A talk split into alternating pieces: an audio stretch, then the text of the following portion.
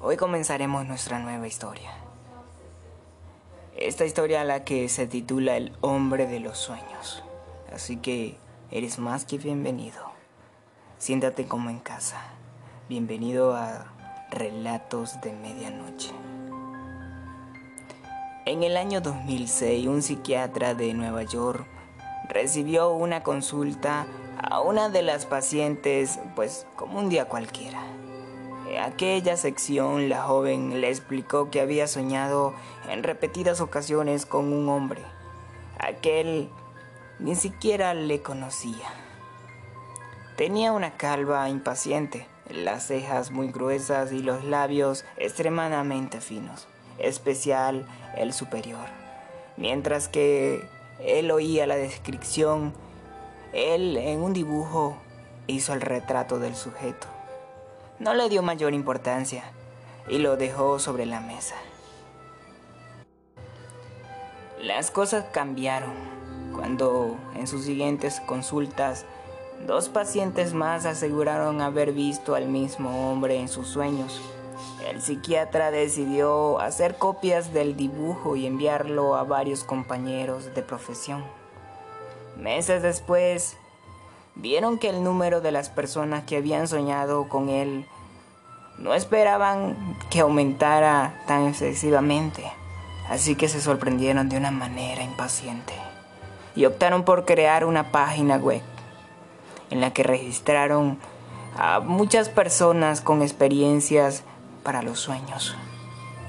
Resulta que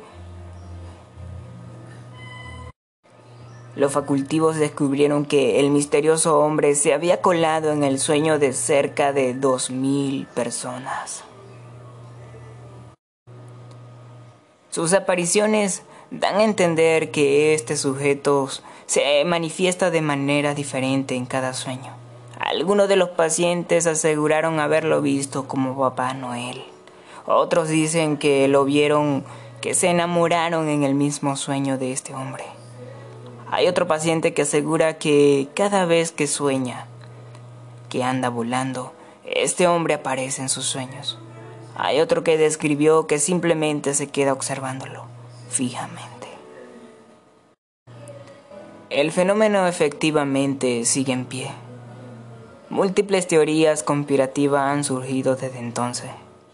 Una señala que es un intruso de la vida real, que puede habilitar una opción para interrumpir los sueños humanos.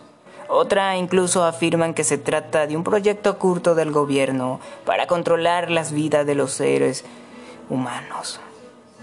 Las hipótesis más científicas, sin embargo, pues indican que el rostro es una forma, es parte de una forma de la conciencia común. ¿A ti? ¿Alguna vez se te ha presentado en los sueños? Espero que no, porque sería algo fascinante. Y bueno, hasta aquí esta pequeña reseña, esta pequeña historia. Chicos y chicas oyentes que siempre están pendientes de nuestra sintonía y van a estar pendientes. Muchísimas gracias por habernos acompañado hasta aquí. Eh, queremos invitarte para el próximo podcast. Este solamente fue el inicio.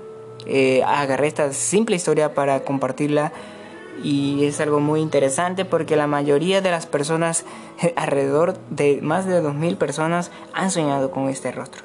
Así que esperamos contar con tu apoyo para el próximo podcast donde estaremos trayendo otra historia fascinante y de la vida real. Será hasta la próxima emisión. Buenas noches.